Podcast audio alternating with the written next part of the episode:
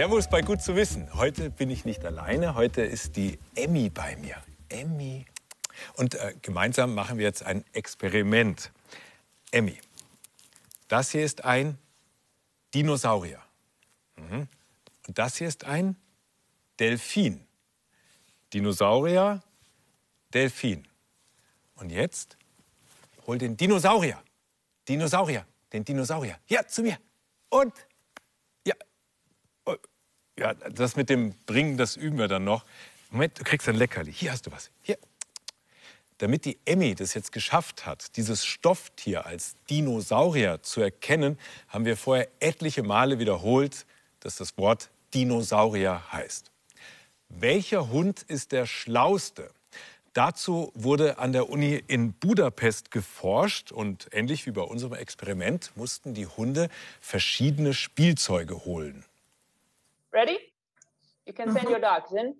Three, two, one.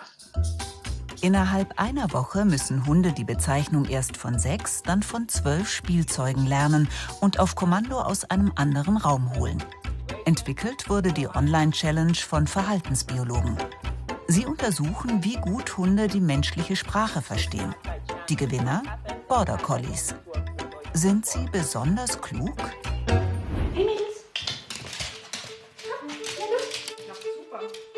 Marie Nietzschner ist Verhaltensbiologin und Hundetrainerin. Und das sind ihre drei Hunde. Die Galgodame Katjes, eine spanische Windhündin, Mira eine Pointer-Podenco-Mischung und Milou ein kleiner quirliger Mischling. Alle drei können Tricks und verstehen Kommandos. Würden Sie innerhalb von einer Woche die Namen von sechs Spielzeugen lernen? Ich denke, dass sie unterschiedlich gut darin wären, diese Begriffe zu lernen.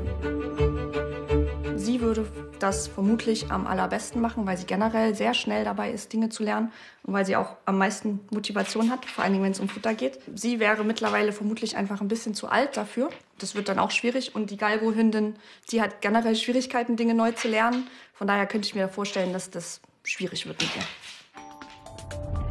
Das Ranking der schlausten und dümmsten Hunde stammt von einem kanadischen Forscher. Er befragte Preisrichter von Gehorsamkeitswettbewerben. Hier das Ergebnis.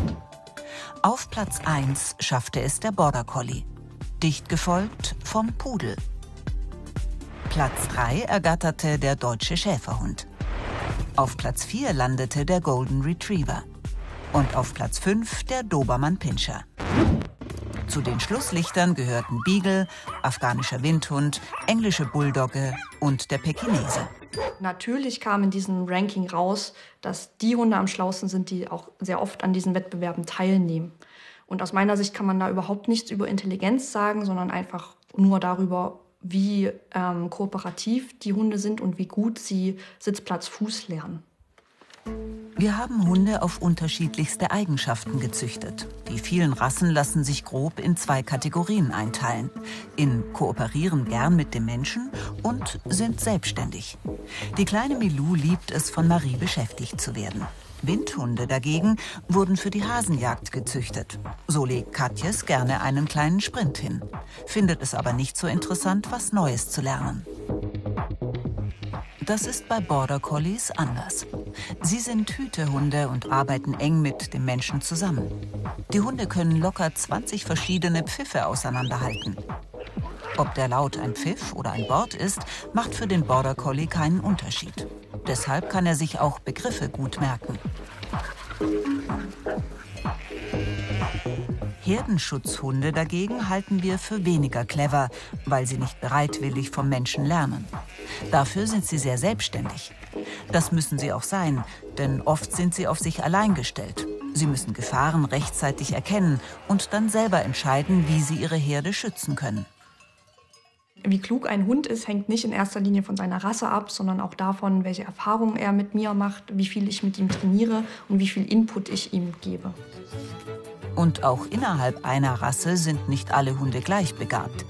So ist Katjes im Vergleich zu anderen Windhunden eher dazu bereit, auch mal ein neues Kommando von Marie zu lernen.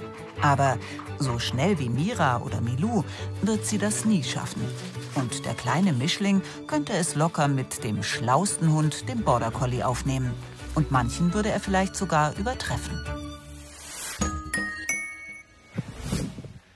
Lüften gegen Corona, das ist sehr effizient und deswegen machen wir das hier im Studio regelmäßig. Und ich selbst, ich freue mich über die frische, kühle Luft. Ich weiß aber auch von Schülern, dass die im Klassenzimmer ganz schön gefröstelt haben, als im Herbst noch Unterricht war. Viele Eltern fordern deswegen Lüftungsanlagen. Das Max-Planck-Institut in Mainz, das hat eine sehr einfache Lüftungsanlage entwickelt. Und das Besondere dabei, die kann sich jede Schule ganz einfach nachbauen. Gesamtschule Mainz-Bretzenheim, Freitagabend 18 Uhr.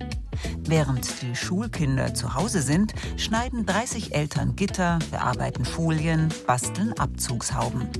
Damit will der freiwilligen Bautrupp Entlüftungsanlagen bauen, um 42 Klassenzimmer im Kampf gegen Corona aufzurüsten.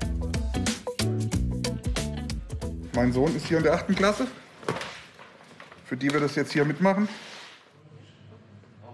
es, es macht einfach Spaß, an so einem coolen Projekt beteiligt zu sein. Das Materiallager verwaltet Dr. Frank Helleis vom Mainzer Max-Planck-Institut für Chemie. Er hat eine Abluftanlage aus Baumarktteilen entwickelt, die pro Klassenzimmer gerade mal 200 Euro kostet. Im Prinzip irgendwas wie 10 Euro pro Schüler. Und das Ziel ist, ähm, in Räumen, die schlecht lüftbar sind, ähm, für wenig Geld äh, was hinzustellen, was auch die Eltern und Schüler selber bauen können. Das Prinzip? Über jedem Tisch ist eine Abzugshaube. Die Körperwärme der Kinder sorgt dafür, dass die Atemluft aufsteigt. Die sammelt sich in der Haube und wird über Rohre mit einem einfachen Ventilator nach draußen gepustet. Also wir haben im Wesentlichen Labormessungen, da waren wir über 90 Prozent ähm, Sammeleffizienz. Im Schulunterricht glauben wir nicht, dass wir das halten können. Da gehen wir davon aus, dass wir eine Effizienz bekommen von den, nur von den Hauben in der Nähe von 40 bis 50 Prozent.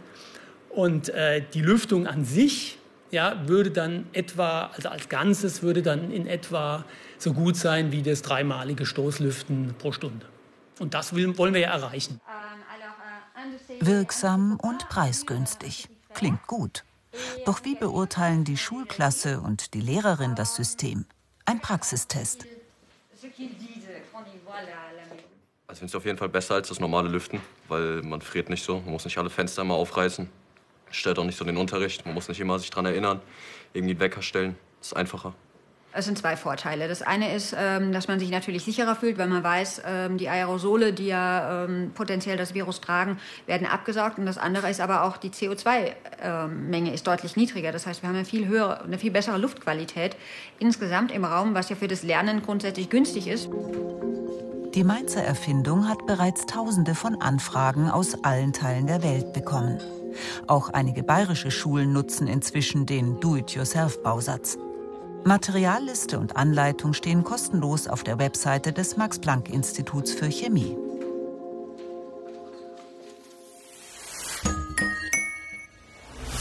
Also einen Schönheitswettbewerb wird er wohl nicht gewinnen, der Grönlandhai. Dafür wird er aber älter als alle anderen Wirbeltiere. Die ältesten Exemplare werden auf sage und schreibe 500 Jahre geschätzt. Träge schwimmt er durchs Eismeer und sucht nach Aas. Naja, ob das jetzt so eine Idee für uns wäre, auf der Suche nach einem langen Leben? Wir haben uns gefragt, wie nah ist die Wissenschaft schon dran, unser Leben zu verlängern? Sie gehört zu den Ältesten ihrer Generation. Paula Kling, 96 Jahre alt. Aber immer mehr Forscher sagen, in Zukunft könnten Menschen noch viel älter werden. Will sie denn noch viele Jahre leben? Nie im Leben. Denn das ist einfach viel zu schwer. Es kann aber nur derjenige sagen, der schon das Alter erreicht hat. Wenn man alt ist, wie ich, und man hat zwar noch alle fünf Sinne beieinander, aber man wird körperlich, schafft man es nicht mehr. Darum sage ich immer, alt sein ist nicht einfach. Das ist eine Aufgabe, die man erfüllen muss. Das hohe Alter. Es ist für die meisten heute sehr beschwerlich. Aber genau das könnte sich schon bald ändern. Wir altern unser Leben lang. Was passiert da eigentlich im Körper? Äußerlich sieht es irgendwann jeder. Wir kriegen Falten, Haare werden grau, Muskelmasse nimmt ab. Das Gedächtnis lässt nach. Und warum das Ganze? Eigentlich wird in unseren Zellen ständig repariert. Wenn wir älter werden, klappt das Reparieren nicht mehr so gut. Dann treten Krankheiten auf und die Organe funktionieren nicht mehr richtig. Bei ihm scheint es anders zu sein. Nacktmulle werden über 30 Jahre alt, viel älter als vergleichbare Säugetiere. Schlaganfälle, Krebs oder Altersschwäche kommen bei ihnen nicht vor. Warum die Nager quasi nicht altern, gibt der Forschung aber immer noch Rätsel auf. Und von manchen niederen Organismen sagt man sogar, dass sie potenziell unsterblich sind, weil Teile ihrer Zellen in den Tochterzellen weiterleben. Gibt es also doch Unsterblichkeit?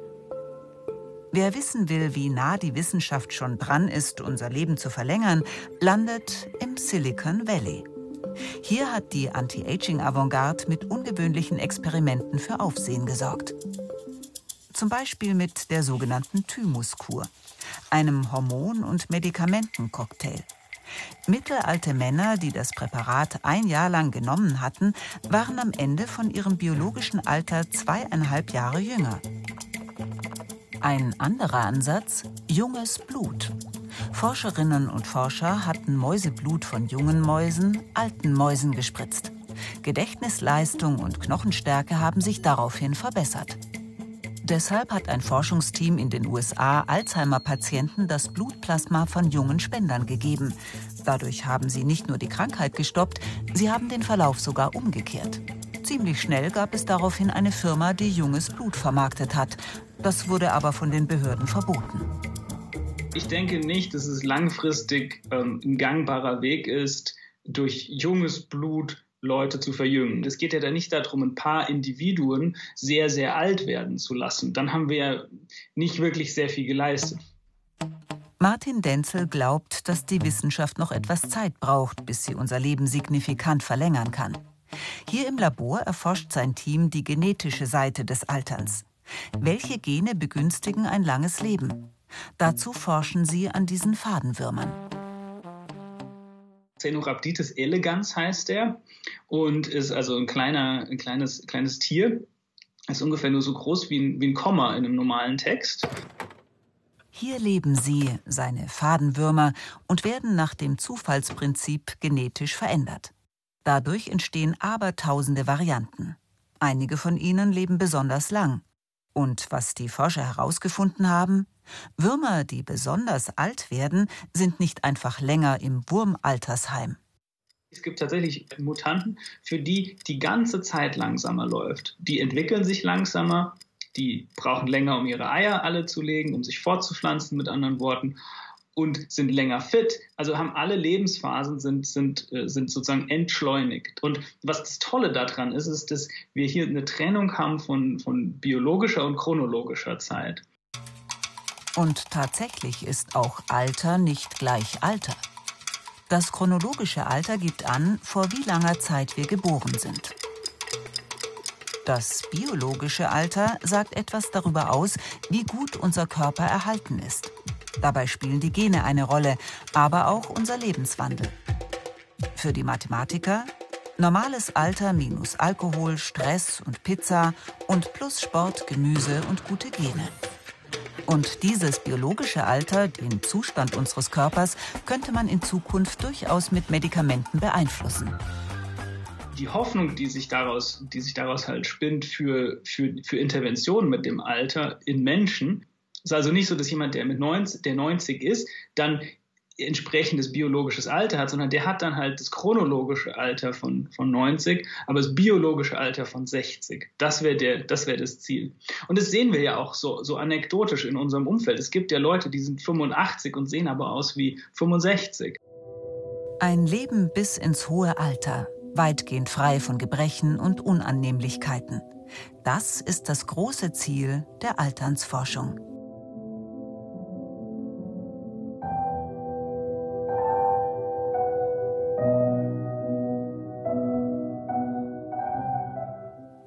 Unsterblich sind diese Süßwasserpolypen. Die sind so ein, zwei Zentimeter groß und enthalten viele Stammzellen und können ihren kompletten Organismus regenerieren. Das heißt, die alten Zellen, die werden durch neue Zellen ersetzt. Und ganz ähnlich macht es diese Mittelmeerqualle, die ihre Zellen komplett erneuert und ja, unter guten Bedingungen schafft sie es, Millionen Jahre alt zu werden wir Menschen, wir haben ja auch Stammzellen, aber wir können uns nicht von Grund auf erneuern.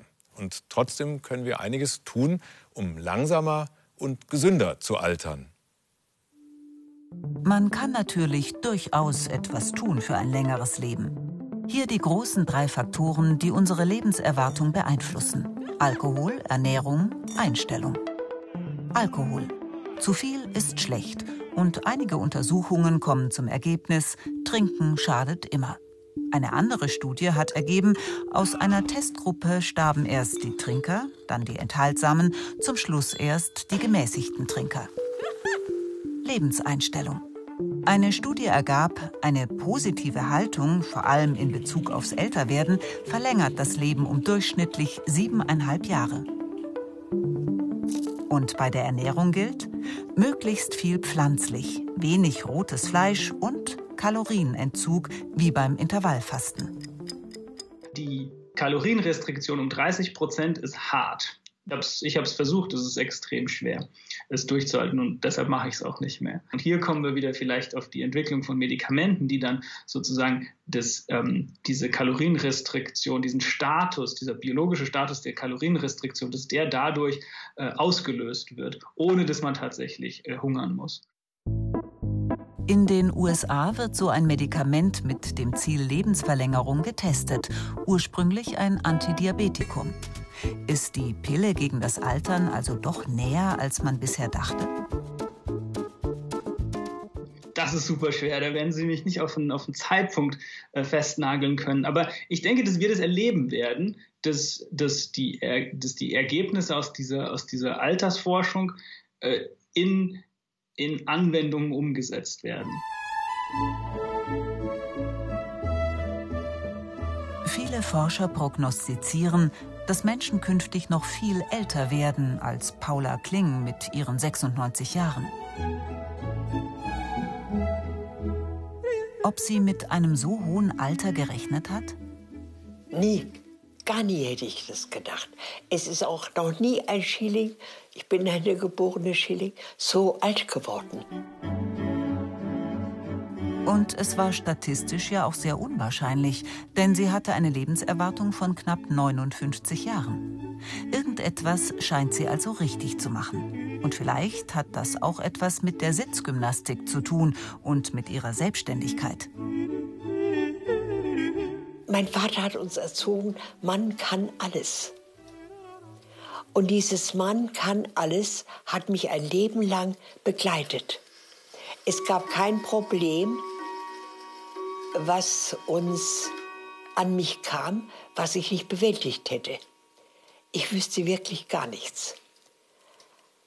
Auch wenn ich so nachdenke, ich habe, ja, ich habe meine Probleme alle gelöst.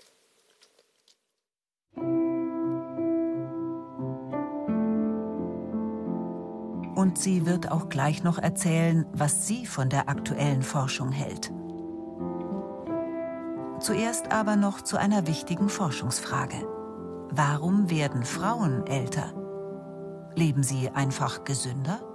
Das kann man nicht wirklich ähm, letztlich erklären. Es ist aber so, dass das auch in anderen Tieren der Fall ist. Mäuse beispielsweise zeigen einen ganz ähnlichen Unterschied. Das heißt, es ist wahrscheinlich genetisch irgendwie kontrolliert. Andere Wissenschaftlerinnen und Wissenschaftler haben die These, es liegt am fehlenden Testosteron. Aber wie wäre das nun, wenn es die Forschung in Zukunft doch möglich machen würde, dass sie mit ihren 96 sich noch so fit fühlen würde wie mit 50? Und mit 120 auch noch und mit 130? Wäre das nicht der Hammer? Der Mensch ist kein Roboter, aber der Mensch hat eine Seele.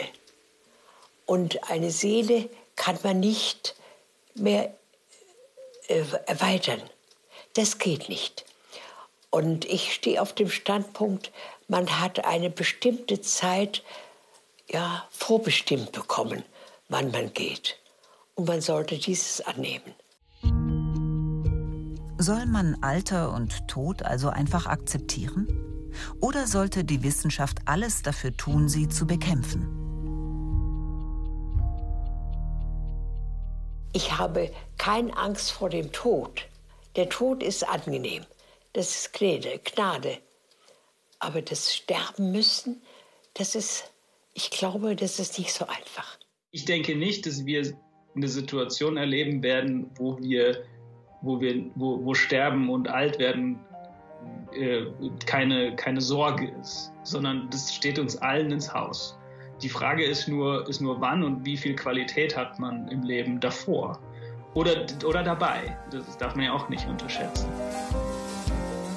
Auch wenn uns die Forschung nicht unsterblich machen wird, ein gesundes, hohes Alter mit deutlich weniger Krankheiten und Beschwerden rückt wohl gerade in greifbare Nähe. Die bayerischen Skilifte, die verweisen in diesem Corona-Winter und trotzdem zieht es viele hoch in die verschneiten Berge. Das sind die Skitourengeher. Und die hat der Deutsche Alpenverein zusammen mit der Uni München am Taubenstein beobachtet. Und dabei kam Erschreckendes heraus. Denn die meisten Tourengeher achten überhaupt nicht auf die Lawinenlage oder unterschätzen sie. Dabei gibt es ja gute Möglichkeiten, die Lawinengefahr zu ermitteln, wie hier mit dieser Snowcard, die eigentlich ins Gepäck aller Tourengeher gehört. Und dann hat ein Lawinenforscher eine App entwickelt, die Skitouren sicherer machen soll. Ein Lawinenabgang in Hochfügen in Tirol. Die Warnstufe 4 ist ausgerufen. Die Gefahr, dass weitere Lawinen abgehen, ist groß. Eine Gruppe Skitourengeher will dennoch ins Gelände und eine neue Methode testen, das Risiko genauer einzuschätzen. Und dabei soll ihnen eine neue Smartphone-App helfen, die der Lawinenexperte Georg Kronthaler entwickelt hat. Die Gefahrenstufe ist immer eine räumliche Darstellung oder stellt die Gefahr über eine große Region dar. Zum Beispiel bedeutet Gefahrenstufe 3, viele Hänge sind schwach bis mäßig verfestigt und können durch einen einzelnen Skifahrer ausgelöst werden. Das heißt aber auch, viele Hänge sind okay, sind gut. Und das heißt nicht, dass jeder Hang jetzt der einzelne auslösen kann, sondern eben nur bestimmte Hänge. Mit seiner Methode will Kronthaler die Lawinengefahr dieses einzelnen Hanges herausfinden ob sie der allgemeinen Warnstufe entspricht oder nicht. Bevor die Gruppe loszieht, untersucht Kronthaler, wie gefährlich der Hang ist. Dazu muss er die Schneedecke analysieren. Er gräbt einen Block aus dem Schnee mit einer Kantenlänge von etwa 40 Zentimetern. Dann klopft er seitlich dagegen, zunächst leicht, dann immer fester. Der Block löst sich, und zwar auf einer Schwachschicht. Der Schneeblock, also die gesamte obere Schneedecke, kann sich mit so einer Schicht nicht verbinden. Solche Schwachschichten entstehen bei bestimmten Bedingungen. Die Schicht besteht aus körnigen, schlecht haftenden Schneekristallen. Sie wirkt wie eine Gleitfläche, auf der der aufliegende Schnee abrutschen kann. Wie ein Brett auf Rollen rutscht er ab. Eine typische Schneebrettlawine. Die für Skitourengeher gefährlichste Lawinenart. Damit ein Schneebrett abgeht, müssen aber weitere Faktoren dazukommen. Hier im Schnee, das zeigt Kronthalers Analyse, sind sie aber nicht alle vorhanden. Daher schätzt er das Lawinenrisiko für diesen Hang geringer ein als die offizielle Warnstufe. Also da seht ihr jetzt schon einmal, wir haben Gefahrenstufe 4 ausgewiesen und wir kommen jetzt her zum Einzelhang und sehen aber, in, dieser Bereich, in diesem Bereich ist es eigentlich relativ harmlos. Daher entscheidet Kronthaler mit der Gruppe weiterzugehen, an eine Stelle, wo alle lernen sollen, mit Hilfe des Schneeblocks und der App die Lawinengefahr selbst zu beurteilen. Mit seiner Methode will er den amtlichen Lawinenlagebericht und dessen Warnstufe nicht ersetzen, sondern ergänzen. Und er will auch Laien beibringen, die Schneedecke zu analysieren. Seine App soll ihnen später bei der Analyse helfen. So, jetzt hat, hat hier gleich da am Block graben, schaut rein, dass die Situation bewerten, was wir zuerst besprochen haben. Und danach machen wir das mit der Lara-App, schauen wir, ob Lara auch zum gleichen Ergebnis kommt oder nicht. Also äh, Schafe raus und los geht's. Die drei graben jetzt ebenfalls einen Schneeblock aus. Das geht mit der Lawinenschaufel relativ einfach. Nach wenigen Minuten haben selbst Ungeübte Erfolg. Dann seitlich klopfen. Wie schon gezeigt, zunächst leicht, dann immer fester, bis sich der Block von der Schwachschicht löst. Jetzt müssen Sie die Bedingungen finden, die das Risiko des Abrutschens eines Schneebretts erhöhen oder senken. Zum Beispiel die Bruchfläche. Ist sie glatt oder wie hier gestuft? Auch die Größe der Schneekristalle ist wichtig. All das soll mit Hilfe der App, die Krontaler Lara nennt, bewertet werden. Probieren wir das, schauen wir noch, was Lara macht, oder? Was die Lara-App das macht, gell? Holst du mal die Handy raus? Dazu müssen Sie die gefundenen Bedingungen in die App eingeben. Diagnose, Diagnose erstellen. Schneequalität überwiegend lockere Schneeoberfläche, aber bleiben wir Schneebrettlawine. Weiter glatter Bruch, na gestufter Bruch. Die App fragt einen Parameter nach dem anderen ab. Klar wird, es braucht Erfahrung oder Hilfe, die Bedingungen richtig zu benennen. Georg Kronthaler geht davon aus, dass eine zweitägige Schulung nötig ist und häufiges Üben. Nach der Eingabe gibt die App das Risiko des Hanges mit einer Ampelfarbe aus. Beim ersten Mal war es schon ganz gut, da den Georg an der Seite zu haben, weil einfach ein paar Sachen schon jetzt einfach mal aufs erste für mich nicht ganz klar waren. Aber also ich kann mir schon vorstellen, dass man da ganz schnell einmal reinkommt. Ja. Ich würde mich jetzt aufgrund des, was mir die Lara da ausgewiesen hat, weitergehend trauen. Bin aber verblüfft, warum das so ist. Das ist jetzt nicht, weil ich ja Lawinen-Lagebericht mit vier gelesen habe. Eine Voraussetzung, damit man mit Lara arbeiten kann, ist zwingend eine Ausbildung. Und zwar im Bereich der systematischen Schneedeckendiagnose. Die, diese Ausbildung muss man haben. Und wenn man das hat, dann hilft einem Lara sehr gut weiter. Den richtigen, verantwortungsvollen Umgang mit dem Schneeblocktest und der App kann aber jeder lernen, so Kronthaler, und dann das Risiko eines einzelnen Hanges besser beurteilen. Der ist heute weniger gefährlich, als die allgemeine Warnstufe der Region besagt. Es kann aber auch umgekehrt sein. Oft ist die Warnstufe nur gering und dennoch sind auch dann Lawinenabgänge möglich. Für diesen Hang hat die App noch empfohlen, dass alle mit Sicherheitsabständen abfahren. Es wird sich zeigen, ob diese Methode und die App ein weiterer Schritt ist, das Risiko zu verringern, in eine Lawine zu geraten. Gleich kriegst du dein Leckerli, Emmy. Also in die Berge werden wir nicht gemeinsam gehen, aber ich sage deinem Frauchen, sie soll mit dir einen ausgiebigen Spaziergang machen. Denn eine Studie aus Schweden hat gezeigt, dass Hundebesitzerinnen und Hundebesitzer länger leben und gesünder alt werden. In diesem Sinne werden Sie gesund alt und bis zum nächsten Mal. So, das war's jetzt aber.